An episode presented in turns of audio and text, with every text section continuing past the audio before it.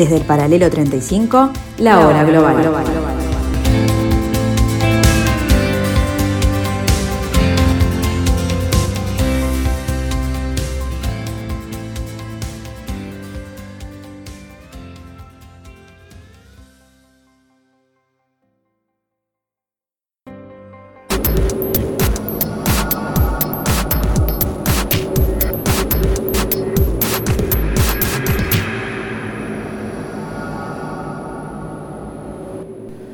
Buenas tardes amigos, otra vez aquí juntos en la tarde de Radio Mundo, otra vez aquí juntos en un nuevo capítulo de la tercera temporada de La Hora Global, otra vez con ustedes en el 1170 AM del dial. Esta que es la tarde del 3 de agosto del año 2021, estaremos con ustedes tratando de analizar el feeling de la política exterior rusa, hacia dónde va, cuál es su intención, cuáles son las motivaciones que los imponen a comportarse como se comportan, cuál es la incidencia real de Vladimir Putin en este escenario y eh, cuáles son las mochilas culturales, ideológicas, históricas y políticas de eh, esa vocación de dominio rusa. Lo haremos con la presencia de Rodrigo Melgar.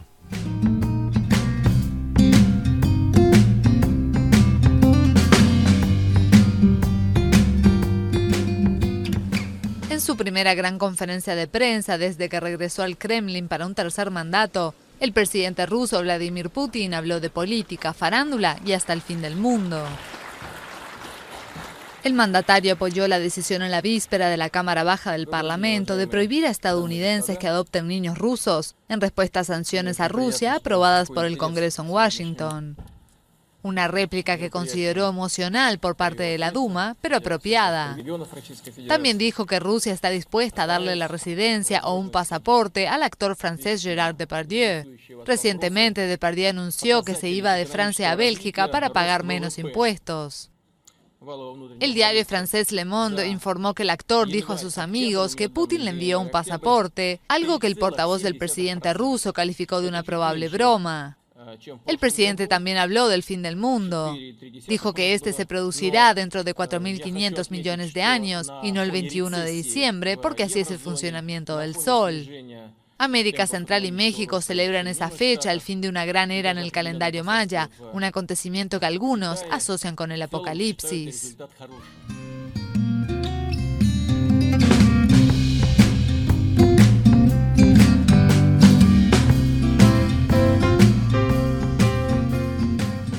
Otra vez, Rodrigo, eh, recibiéndote ya a esta altura, eh, no sé, esto, esto ya vamos a hablar de co-conducción del programa. Este, ah, muchas, gracias, pues. muchas gracias por estar con nosotros, pero no, no, no, nos interesa, nos interesa acercarnos a, a, a, los músculos de dominio o de potencia rusos en el día de hoy, cuando se habla de una multipolaridad. Hoy quería trabajar un poco con los conceptos contigo para que el oyente de alguna manera tenga una idea del feeling ruso, una idea de hacia dónde va Rusia y por qué razones va. Es decir, recordemos que Rusia tiene una visión de Occidente eh, propia, que no es la nuestra. Eh, no por ello ni peor ni mejor, pero es bueno entender un poquito los, las motivaciones. Trataremos de escribir este, una especie de, como decía aquí, un telegrama largo desde Moscú este, y ver qué es lo que está pasando de aquel lado.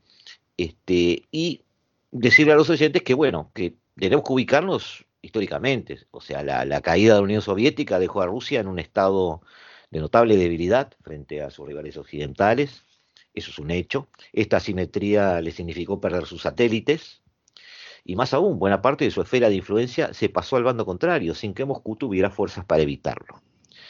Eh, hay que recordar a los oyentes que la Unión Soviética de por sí ya era una especie de eh, conglomerado de naciones que representaban un escudo alrededor del territorio propiamente ruso. Pero además, eh, el Pacto de Varsovia implicó también la suma de naciones que sin pertenecer a la Unión Soviética configuraban un segundo cinturón de seguridad. Estamos hablando de Hungría, de Polonia, de países de ese estilo, que sin ser pertenecientes a la Unión República Socialista Soviética, de todas formas, de hecho, era un territorio que no pertenecía a Occidente. Bueno, en 1991 cayó todo. Cayó el anillo externo de países satélites, en ese sentido podemos hablar de Rumania, como dijimos recién, este, eh, Hungría, Checoslovaquia, eh, Polonia, no sé si ahí me está quedando alguno más, pero estamos ahí, eh, sino que también cayó el anillo interno de, la Unión Soviética que rodeaba a Rusia. Los que se designan, digamos, de, la Unión Soviética, que están en la masa, digamos, en la masa continental europea propiamente dicho, son los bálticos de Lituania, Estonia y Letonia, Bielorrusia, de, Bielorrusia después. Bielorrusia, me estaba olvidando de Bielorrusia y Ucrania. Ahí está. Entonces, ¿qué pasa? Mientras Occidente celebraba la victoria, descorchando champán o lo que fuera, el pueblo ruso intentaba digerir una humillación.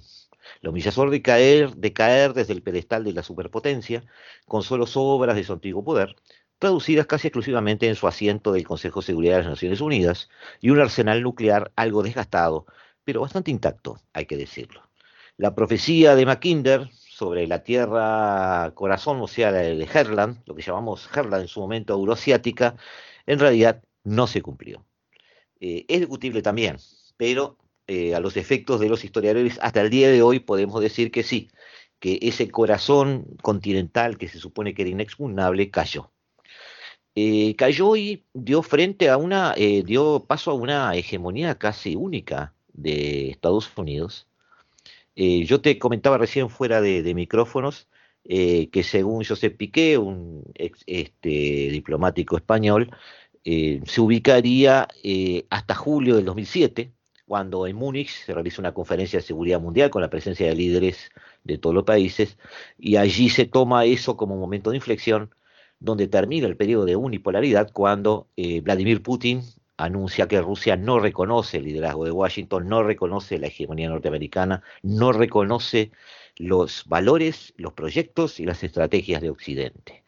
Y allí se desencadena esta situación en la que estamos hoy, con el aterrizaje en el pleno escenario bajo los focos de la República Popular China. y bueno, estamos, como lo he dicho en algunos otros programas, quizás volviendo al siglo XIX, donde una especie de, seis o siete países están tomando las decisiones a nivel global.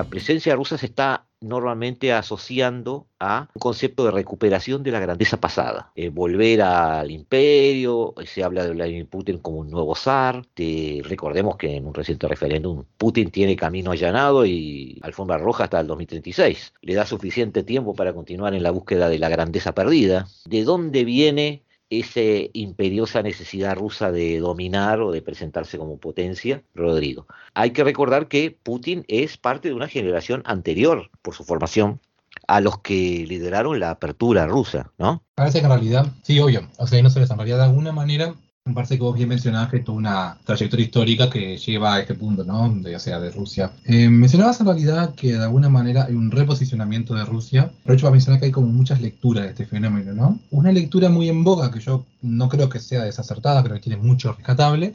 Dice efectivamente eso, dice que en realidad hay, plantea una suerte de eh, interregnum, digamos, bajo la era Yeltsin, en la cual tras la caída de la Unión Soviética, la década de los 90 habría sido una especie de periodo en el cual Rusia se habría encontrado comatosa, digamos, o fuera de combate, y habría vuelto la carga bajo Putin. O sea, esa es la, lectura, digamos, em, sistémica, que entiende que hay un rol, digamos, predeterminado que Rusia cumple por su mera existencia y su mera eh, condición de Rusia como tal. Es decir, que la geopolítica le implica y le impone a Rusia ciertos imperativos de comportamiento. Otra, otra lectura que parece que también está buena considerar, y capaz que incluso hermanar con la anterior, es también que eh, Putin es un actor sui generis en realidad eh, del sistema. Sí es verdad que se le atribuye, digamos, cierto carácter eh, digamos, autoritario o autocrático incluso, incluso y que se lo tilda del zar de la nueva Rusia de alguna manera, pero yo creo que en realidad em, los paralelismos no es que siempre sean malos, pero tienden a eh, soslayar de alguna manera los, los, em, bueno, los detalles que hacen única a cada gestión y a cada personalidad.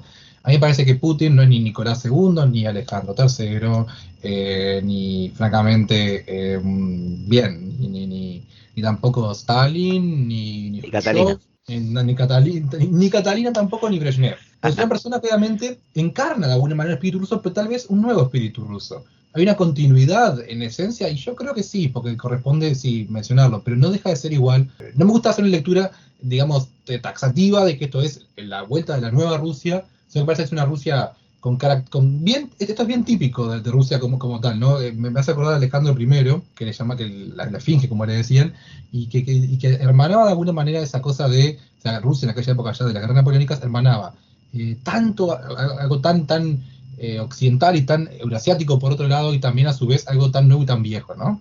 Creo que Rusia tiene eso, ¿no? Muy nuevo y muy vieja a la vez. Eso sí creo que es una constante que vale la pena traer a colación en este caso. Está, está, está bueno lo que decís porque habría que separar un poquito los, los, reales méritos de Putin.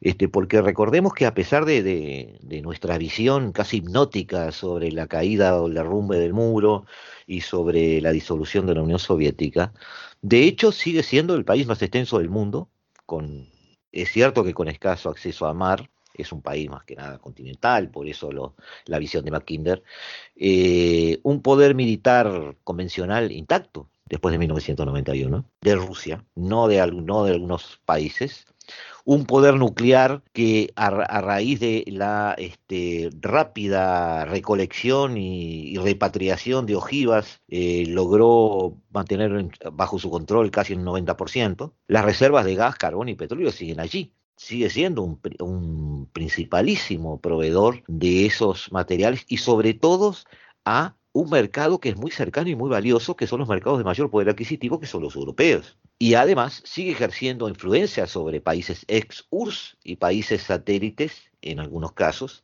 y sigue teniendo ese asiento en el Consejo de Seguridad de las Naciones Unidas. Es decir, ese esa eh, desmoronamiento soviético en aquel momento no implicó la desaparición del país ni, su reducción a una potencia de tercer grado. Tiene una presencia que vale la pena tener en cuenta.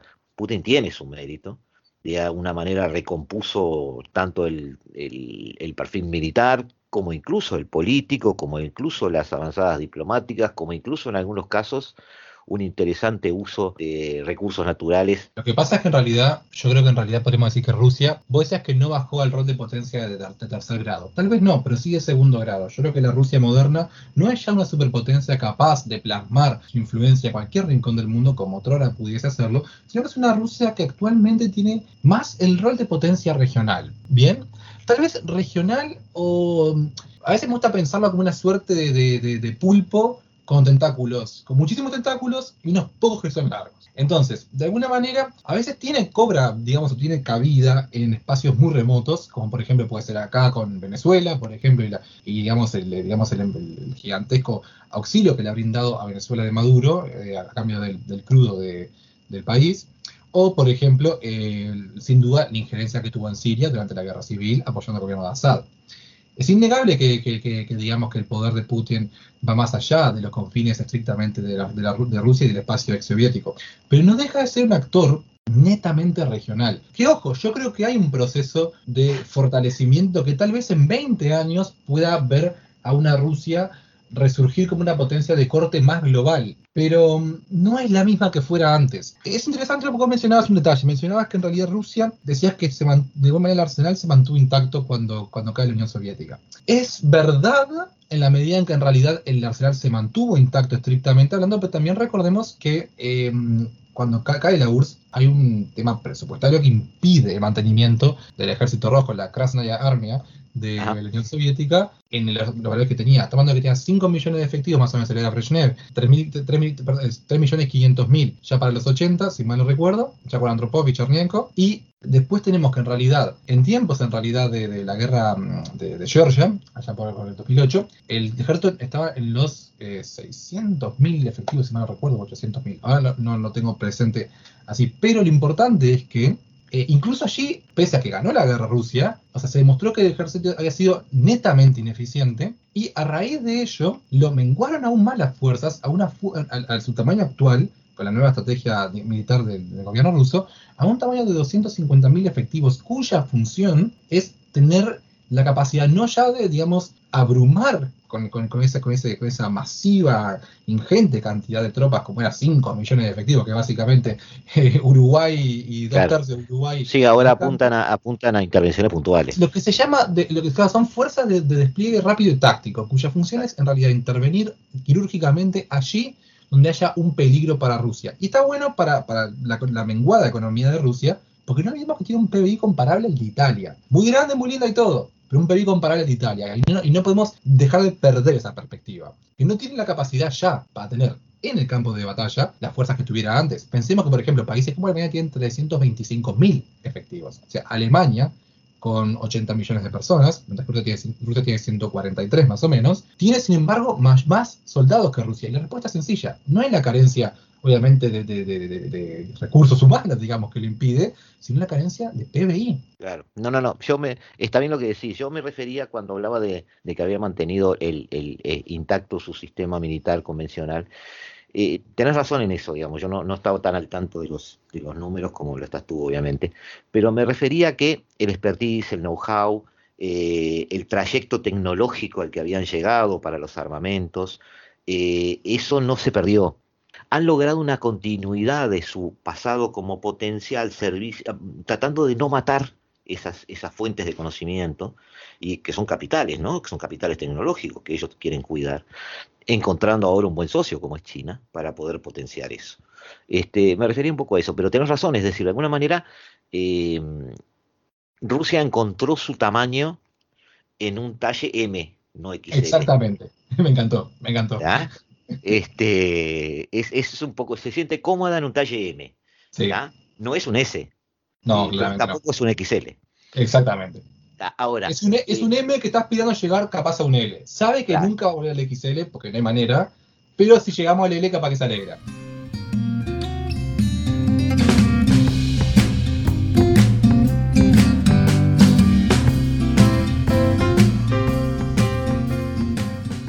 Seguimos en unos instantes amigos, seguimos con Rodrigo Melgar en la tarde de Radio Mundo aquí en la hora global.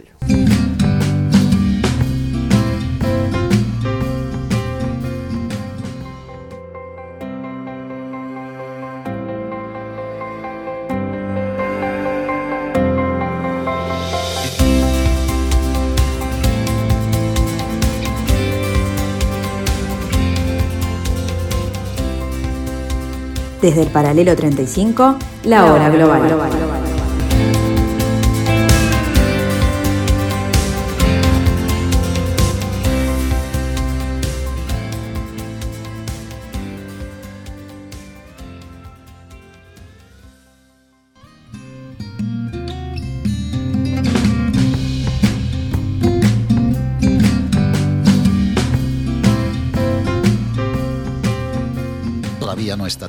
Pero el gasoducto Nord Stream 2 ha sido la mayor fuente de tensión entre Estados Unidos y Alemania. Este segundo gasoducto bajo el mar Báltico duplicará la cantidad de gas que Rusia suministrará a Alemania directamente sin pasar por ningún otro país.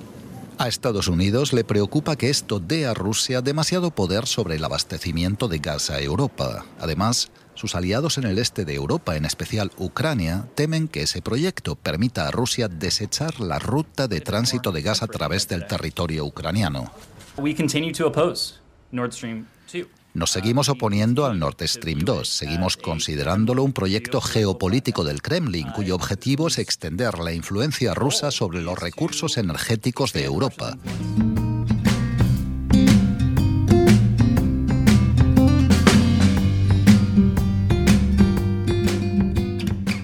Continuamos en la tarde de Radio Mundo con audios que nos dan el entorno de parte de la eh, cadena internacional Deutsche Welle y Rodrigo Melgar analizando esta Rusia que quiere volver a ser potencia.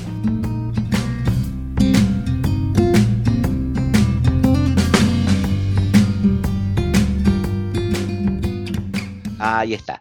Este, lo que pasa es que también le están ayudando, le está ayudando a Rusia eh, el hecho de que habían Super XL, que es Estados Unidos, que también por este mundo en el que estamos, donde hay ya un, concepto de, eh, de, cierre de base cero, es decir, lo que Estados Unidos gane se lo está quitando a alguien, y lo que China gane se lo está quitando a alguien, Estados Unidos está encontrando también sus límites, está encontrando sus líneas rojas. Eh, ya lo encontró con Europa en la reunión del G7.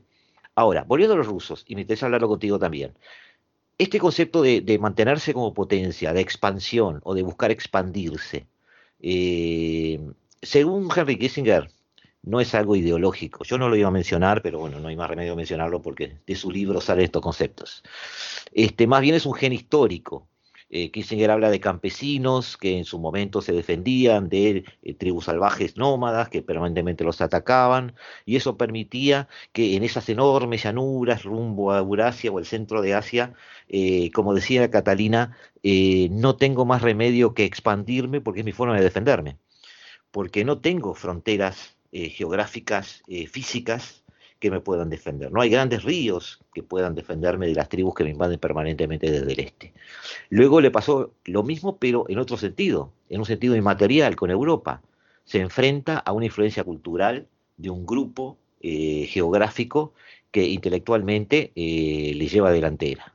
¿Dónde encuentran los rusos un poco su, su, su teoría o su concepto ideológico o influencia para decir nosotros tenemos que dominar eh, su especie de, em, a ver, eh, doctrina Monroe rusa, para que me entiendas. Está buena en realidad que vos traes a colación porque efectivamente Rusia tiene la particularidad de ser una de, las regiones más castigadas, digamos, de lo que es el, mundo, ¿no?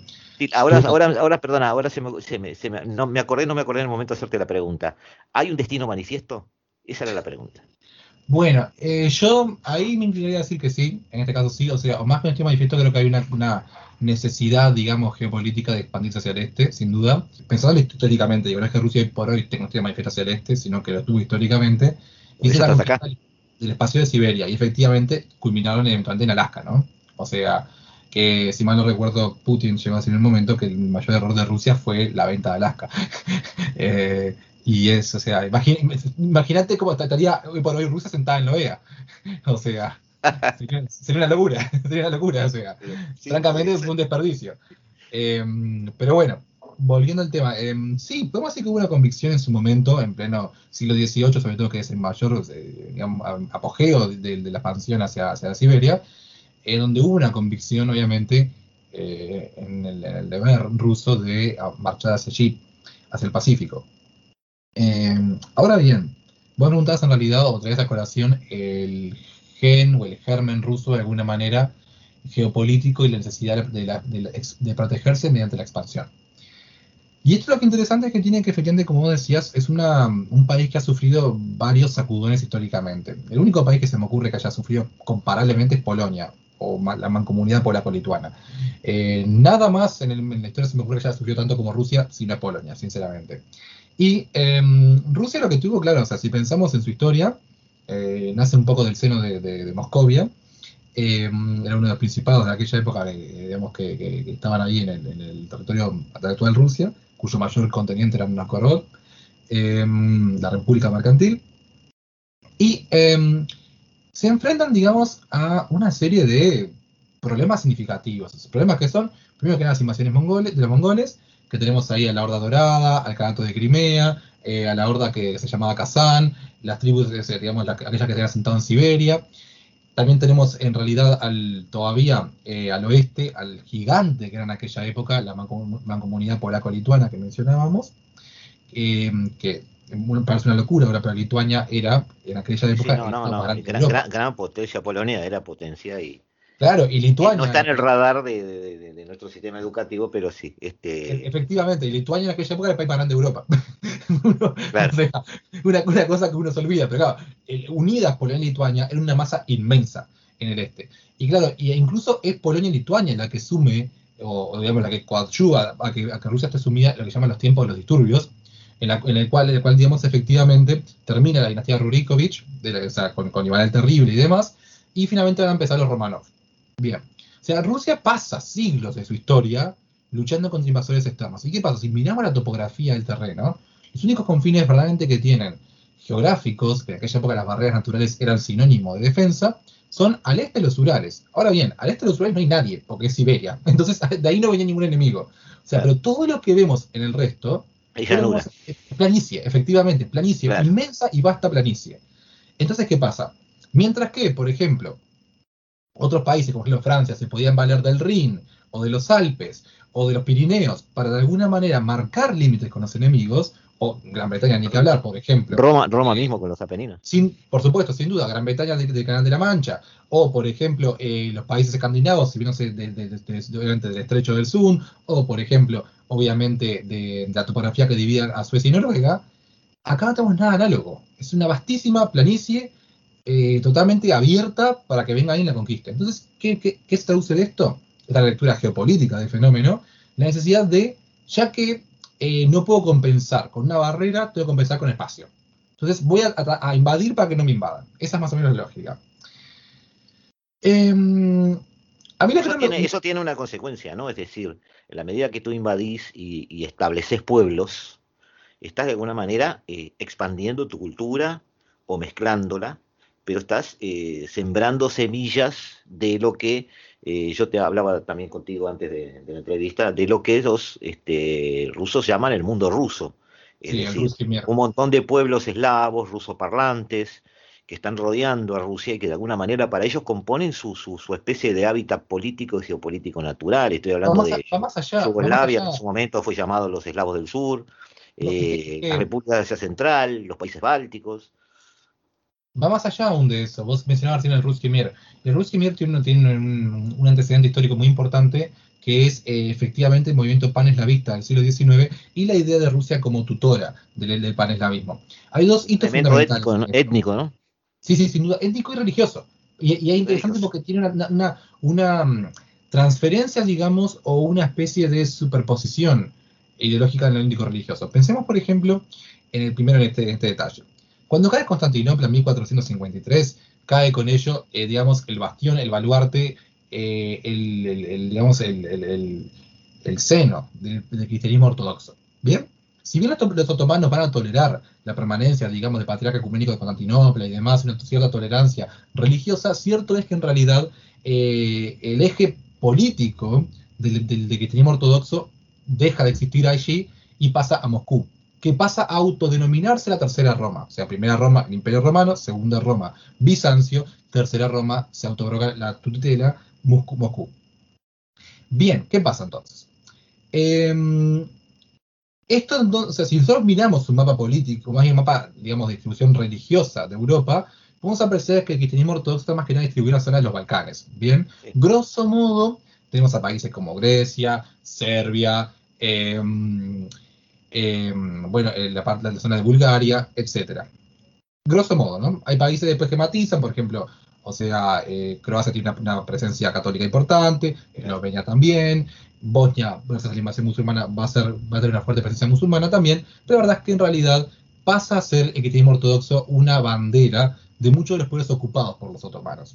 Entonces, cuando en el siglo XIX el Imperio Otomano se empieza a desmembrar, Rusia empieza a enarbolar el estandarte de los eslavos y también de los ortodoxos es una, es una, fusión, una nueva lectura del fenómeno religioso. Ético religioso que le da una especie de personalidad a lo ruso, digamos. Y un carácter de cruzada también eh, nacional e internacional a la lucha contra los otomanos en el siglo XIX. Entonces, Rusia se pasa a embanderar con esa, ese portaestandarte de alguna manera de la independencia de los Balcanes. Está ahí cuando Grecia, cuando Serbia, eh, Bulgaria, el San Estefano, etcétera.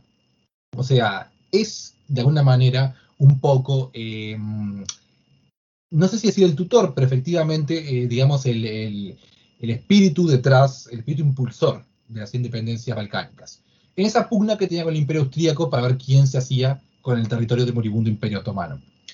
Ese vínculo establecido en esta época con los estados balcánicos, en particular Serbia, eh, es una cosa que perdura hasta el día de hoy. Perdura porque son países que no o sea, primero que nada, Rusia supo mantener vigente ese vínculo social, político, y asimismo también eh, tenemos que em, no se olvidó ese rol paternal, si se quiere, de Rusia, ¿no? En, amparar y poner bajo su ala a estos estados. Ese es, un, ese es un error que yo veo que eh, los analistas occidentales cometen mucho. Que cuando empezamos a decir, bueno, como en el caso, por ejemplo, de, de Ucrania, es decir, bueno, cambia tal gobierno, llega al poder eh, un poder eh, pro-occidental. Está viendo unirse o no a la Unión Europea. Entonces ya lo despintamos de rojo y lo pintamos de azul. Entonces creemos que el país todo eh, transmutó. Y, y no es así. Rusia tiene influencia sobre muchos países que la rodean. Los líderes de la Unión Europea debaten esta semana el estado de las relaciones con Rusia. El alto representante de la UE para la política exterior, Josep Borrell, ya ha presentado los puntos principales. Los hemos analizado con el embajador de Rusia ante la UE, Vladimir Shizov. No puedo decir que esté feliz de leer este documento, porque en lugar de sugerir un cierto movimiento positivo en nuestras relaciones, que hace mucho tiempo que es necesario, solidifica la tendencia negativa que hemos estado presenciando últimamente en nuestra relación.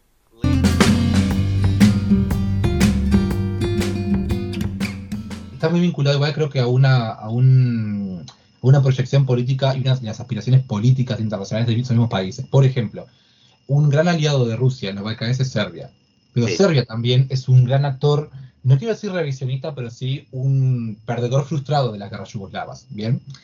Entonces, obviamente que yo le mencioné en nuestra primera entrevista, ya la primera que tuvimos allá por diciembre del 2019, cuando el COVID apenas empezaba a existir, eh, me acuerdo que el que tuvimos, eh, yo dije así como que Rusia eh, sabía enarbolarse muy bien como, digamos, como el estandarte del líder de los parias.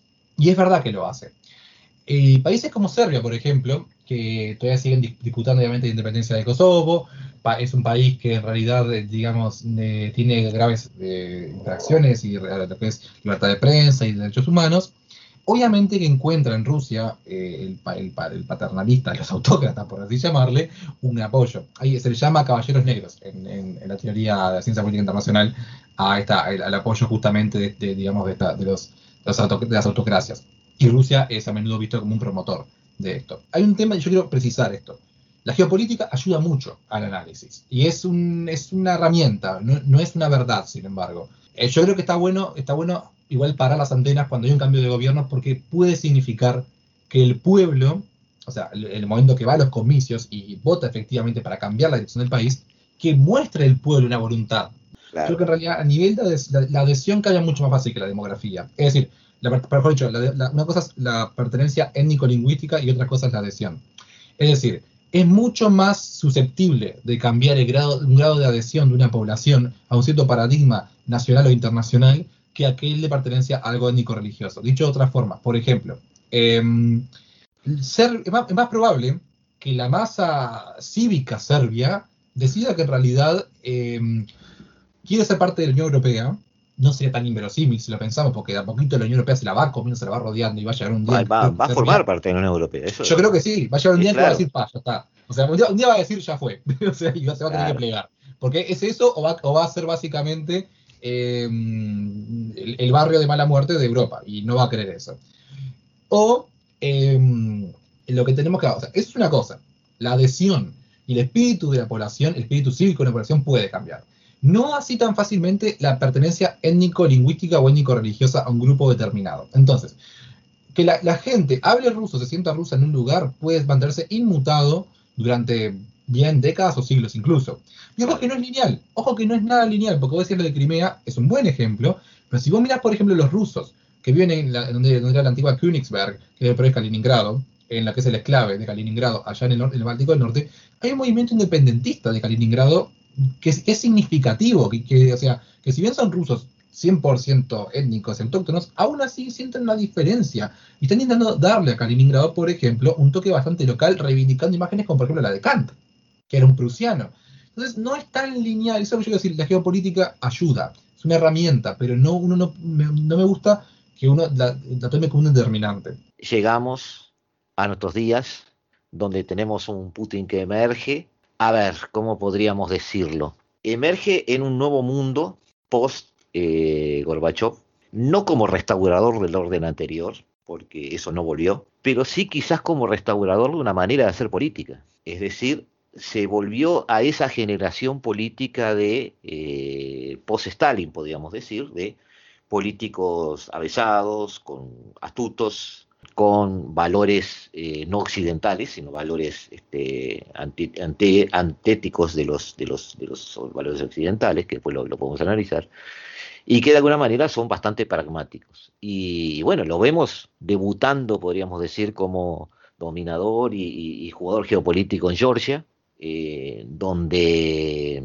llega a impedir que Georgia se una a la OTAN en su momento, jugando con una invasión y contrainvasión de Osetia del Sur en su momento, una región separatista que Putin reaccionó a tiempo para los rusos, ¿no? Y de alguna manera logró accesos a puertos navales en el Mar Negro, logró controlar Osetia, logró un concepto militar interesante, instala conflictos congelados dentro de Georgia, es decir, genera una situación de conflicto con este, poblaciones separatistas las que protege y después le deja el problema a Georgia y de alguna manera le deja eh, sembrada una inestabilidad. Lo mismo repite después en Crimea, ojo, en Ucrania, cuando las protestas en Donbass fueron activadas por rusos, cuando anexiona Crimea y, deja todo el sector este de Ucrania en, una especie de olla a presión permanente, con conflictos congelados allí también, heredándole una inestabilidad que sigue sufriendo y por supuesto Ucrania termina no uniéndose a la OTAN. Ese tipo de manejo es eh, un poco el, regreso de la vieja guardia. ¿Todo esto es mérito de Putin o Putin es alguien más dentro de un engranaje que funciona así? Bien, en realidad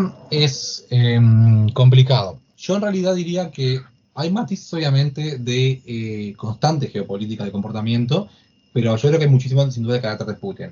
Se podrían haber, eh, porque muchos autores eh, hacen una altura determinista esto. Dicen, por ejemplo, eh, Merzheimer, ¿no? O sea, el, padre del, de, o por lo el referente moderno, contemporáneo del realismo, dice básicamente actitud o la, digamos, el, el posicionamiento político de Occidente de alguna manera forzó la mano de Rusia y la obligó a desplegar este poder, digamos, intervencionista en eh, Georgia y Ucrania. Lejos de creer que esa teoría sea, inválida, porque no creo que sea inválida, yo creo que em, hay muchas maneras que uno puede responder a un fenómeno determinado, ¿no? Vos podés, por ejemplo, ¿no? Pensando, digamos, de Gorbachev y la Unión Soviética, Gorbachev podría haber dicho frente al declive, digamos, podría haber dicho, no, voy a militarizar el país y voy a ponerme en, pie de guerra con Washington. Podría haber hecho la, el Glasnost y la perestroika, podría haber hecho cualquier otra cosa, haber afianzado el poder del, Partido Comunista, de, la, su propia figura, y en vez optó por la democracia. ¿Por qué? Porque la figura de Gorbachev lo quería. O sea, él, él o sea, y su, su espíritu reformista llevaron a eso. De la misma manera que la figura de Putin pone a Rusia en un curso de colisión deliberado. Otra persona al poder podría optado por otra cosa. Parece, ahora parece lejano. Ya por el 2007 me acuerdo, por ahí, o sea, había todavía un proyecto de tratativas entre la Unión Europea y Rusia para incluso generar un viaje libre de visados, conducente algún día incluso un acceso, una adhesión de Rusia a la Unión Europea. O sea, un proyecto, parece ahora una novela anacrónica histórica, pero sin embargo eh, el espíritu estaba. ¿Y por qué estaba el espíritu? Porque en realidad el curso de colisión de Putin no estaba pautado aún. Ahora bien, viene la pregunta, ahora uno puede decir, perfecto, está, pero a Putin lo forzaron la coalición, más o menos, porque en realidad, si vamos al caso estrictamente, em, la, sensación de confinamiento o de, o, de, o de cerco que tiene Rusia es algo, eh, obviamente, que uno puede leer en la psicología colectiva de los pueblos, uno puede hacer geopolítica, puede decir, Rusia se sintió rodeada. Entonces, Rusia tuvo que reaccionar así. Pero esto está soslayando Rusia, por ejemplo, podría, podría haber tenido como garantía, por ejemplo, haberse unido a la OTAN.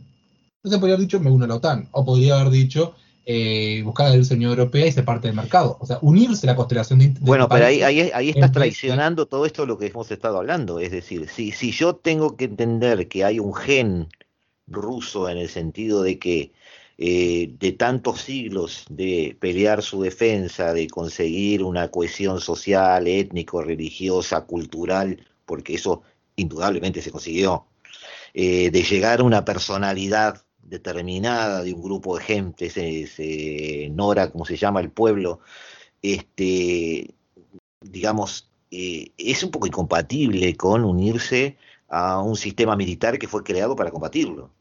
Quiero decir que en realidad siempre, eh, para, una, para una potencia si mal no recuerdo, cuando se crea la OTAN, si bien es verdad que obviamente en su concepción estaba pensado para hacerle frente a Rusia, si mal no recuerdo en realidad, en su momento creo que se le extendió a Rusia la posibilidad de ingresar en sus, principios, obviamente ofrecimiento que Rusia rechazó, si mal no recuerdo.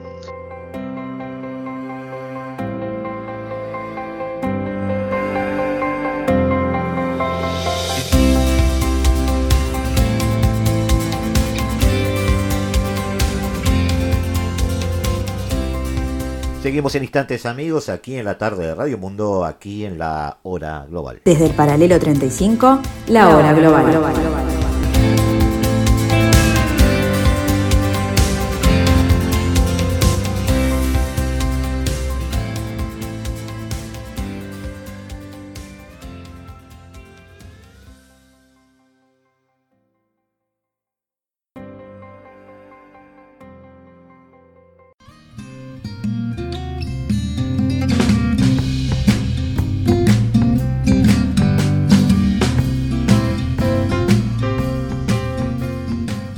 El tema acá de todo esto? El tema acá en realidad de todo esto es que yo creo que uno siempre tiene la opción de actuar distinto. Siempre uno puede decir, frente a tal dilema, me posiciono de distinta manera.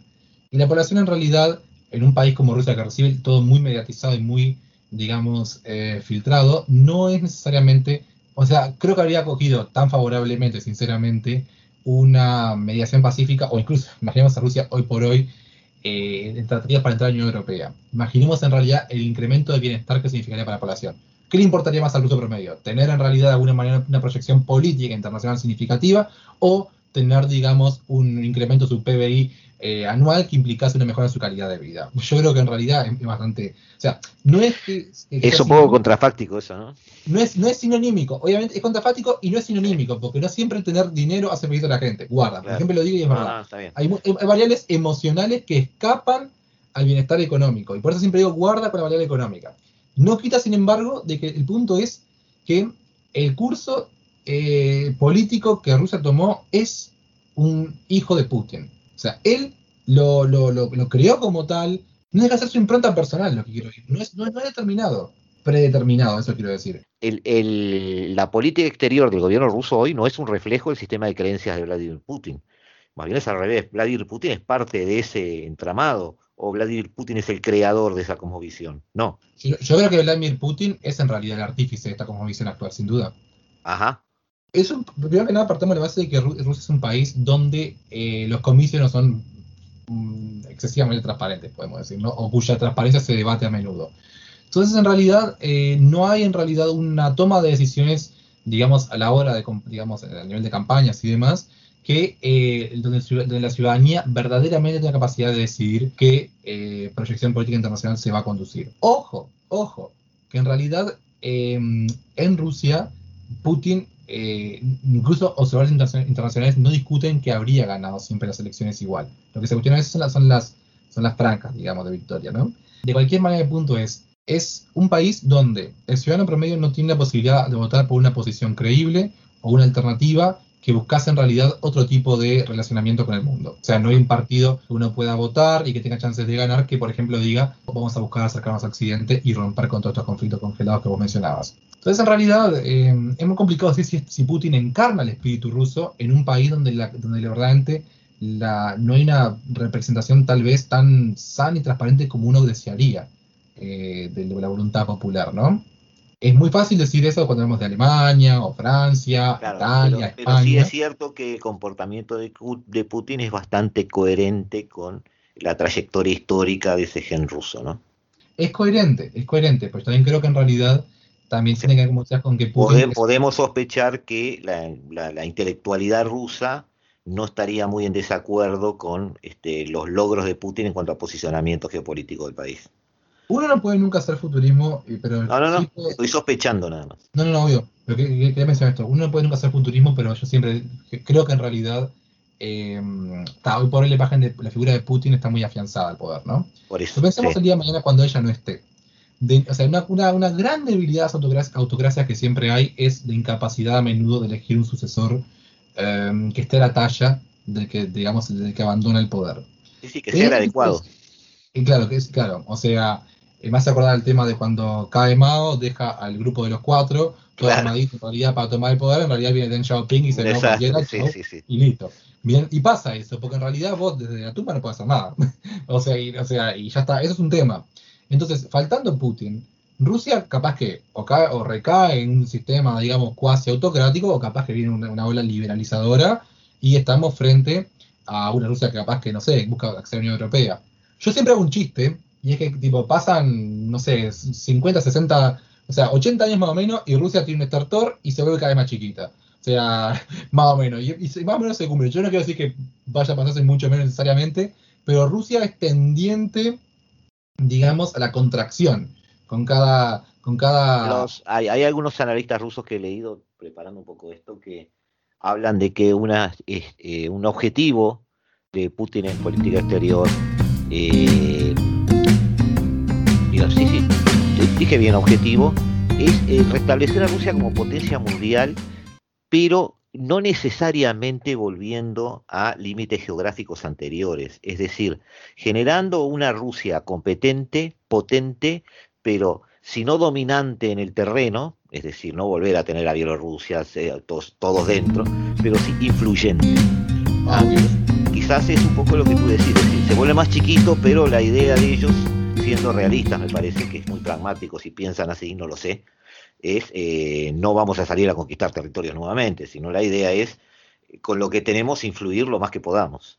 Bueno, en realidad eh, eh, es muy válido ese análisis porque si pensamos, por ejemplo, el imperio, el imperio de los zares era mayor que la extensión más grande que tuvo la URSS en su momento. En realidad sí, y, Crimea no es un ejemplo de expansión geográfica, es un ejemplo de, a ver, de conquista utilitaria para fines estratégicos. No aparte el hecho de que la, URSS tuvo en su momento de apogeo, en realidad como tuvo una zona de influencia gigantesca, ¿no? o sea, porque el tamaño era más chico que el del Imperio de los Zares, pero igual su proyección económica y su influencia, digamos, hegemónica era mayor.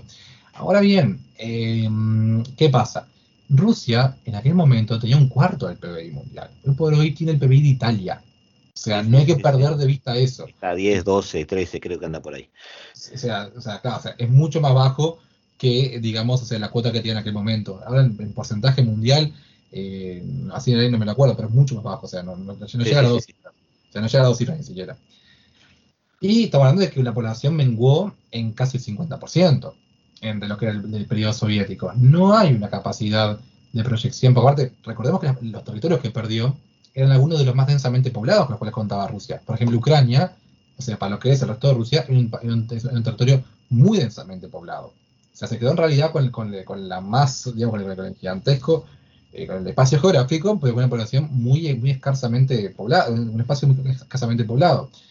Em, la verdad sea dicha, em, con el tema de Putin, sin una continuidad, digamos, histórica, yo creo que Putin encarna de alguna manera una visión rusa tradicional, sí, que se encuentra de vuelta en la cabeza de un país con un tinte del siglo XXI, con una, como decíamos, relanzar a, Rusia bajo una plataforma eh, de viejo y nuevo, una mixtura de viejo y nuevo, ¿no? Un, viejo imperialismo, nueva cara, capaz. Está bien. Pero eso no implica que Rusia esté eh, predeterminada a seguir ese curso de acción. Yo creo que en realidad es, es Putin que lleva eso. Como no sé, como, de, como decir, a Alemania sí o sí después de Versalles tenía que ir sí o sí a la guerra al revanchismo.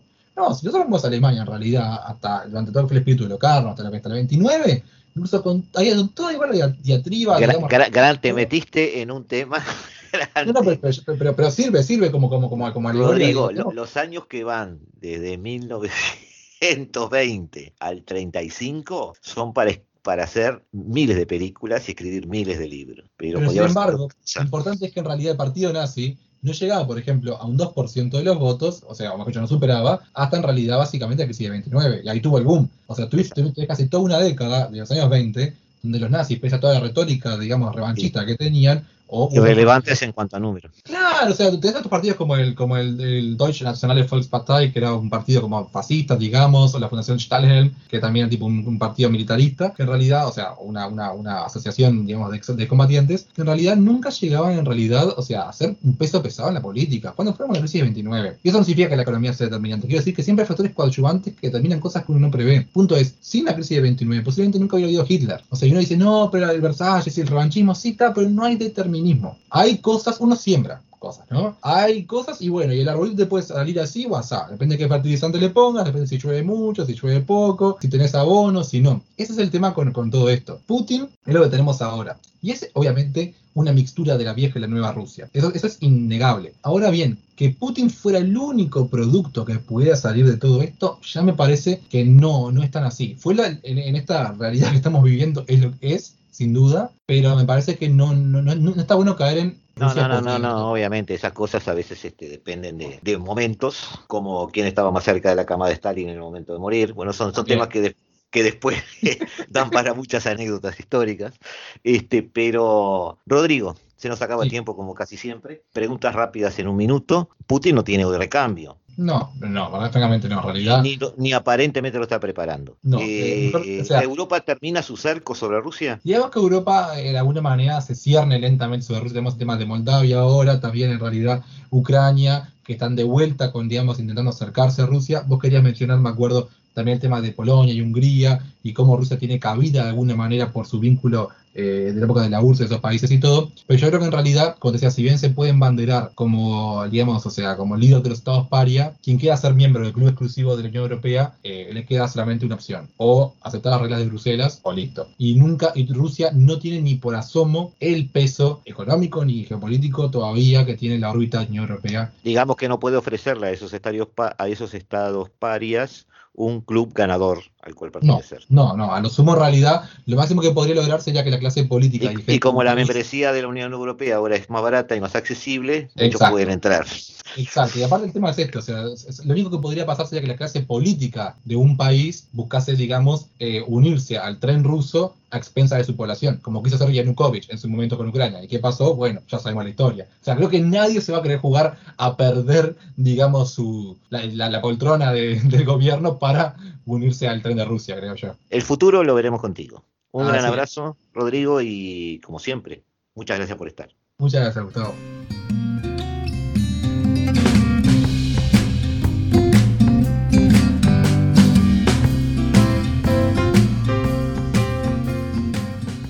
Una vuelta a las fuentes, un mundo hostil, una potencia hegemónica que encuentra sus límites, el encuentro de una nueva generación política que no es más que el regreso del antiguo régimen, una modernidad que se está acabando, ese liberalismo basado en el individuo, basado en un individuo impersonal, universal, eh, alejado de las religiones, eh, liberado de conciencia colectiva, ese concepto para muchos filósofos hoy está en decadencia.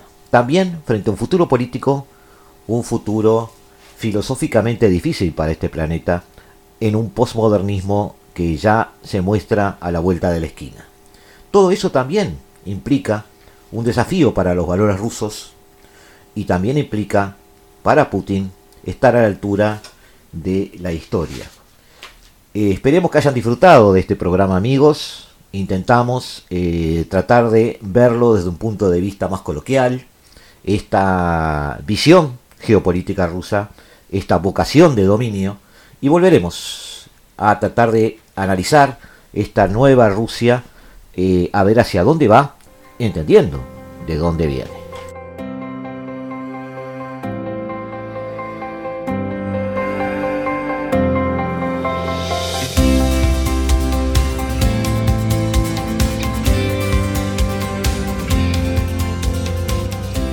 Los dejamos a amigos en manos de Eduardo Rivero con la mejor música del mundo en Se hace tarde, aquí en la tarde de Radio Mundo en el 1170 AM de vuestro dial. Y les decimos hasta siempre, en este caso, hasta el jueves, como cada martes y cada jueves a las 15, los encontraremos aquí en este paralelo 35 desde donde analizaremos este nuevo desorden mundial. Desde el paralelo 35, la hora global.